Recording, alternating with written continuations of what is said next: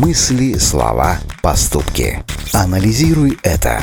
Измени свою жизнь с помощью популярной психологии.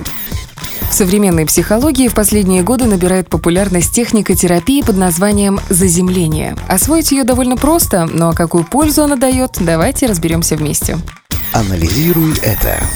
Хотя термин «заземление» и пришел к нам из физики, с ней он не связан. В психологии под ним понимают центрирование на собственных ощущениях для создания эмоционального баланса.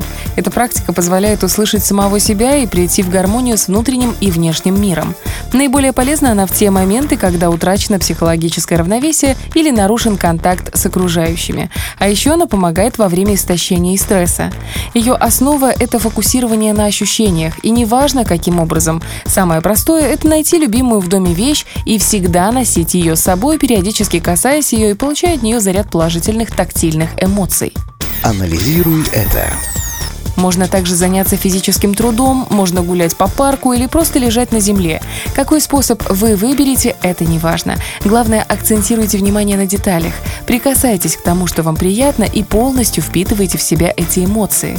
Это поможет вам не потерять связь с миром и научит принимать его и видеть его красоту. Причем техникой заземления можно пользоваться не только когда жизнь идет под откос, но и когда вы эмоционально стабильны. Она помогает понять, что вы действительно живете и наделяет жизненной энергией. Попробуйте заземлиться, и кто знает, может в этом вы найдете свое психологическое спасение. Анализируй это.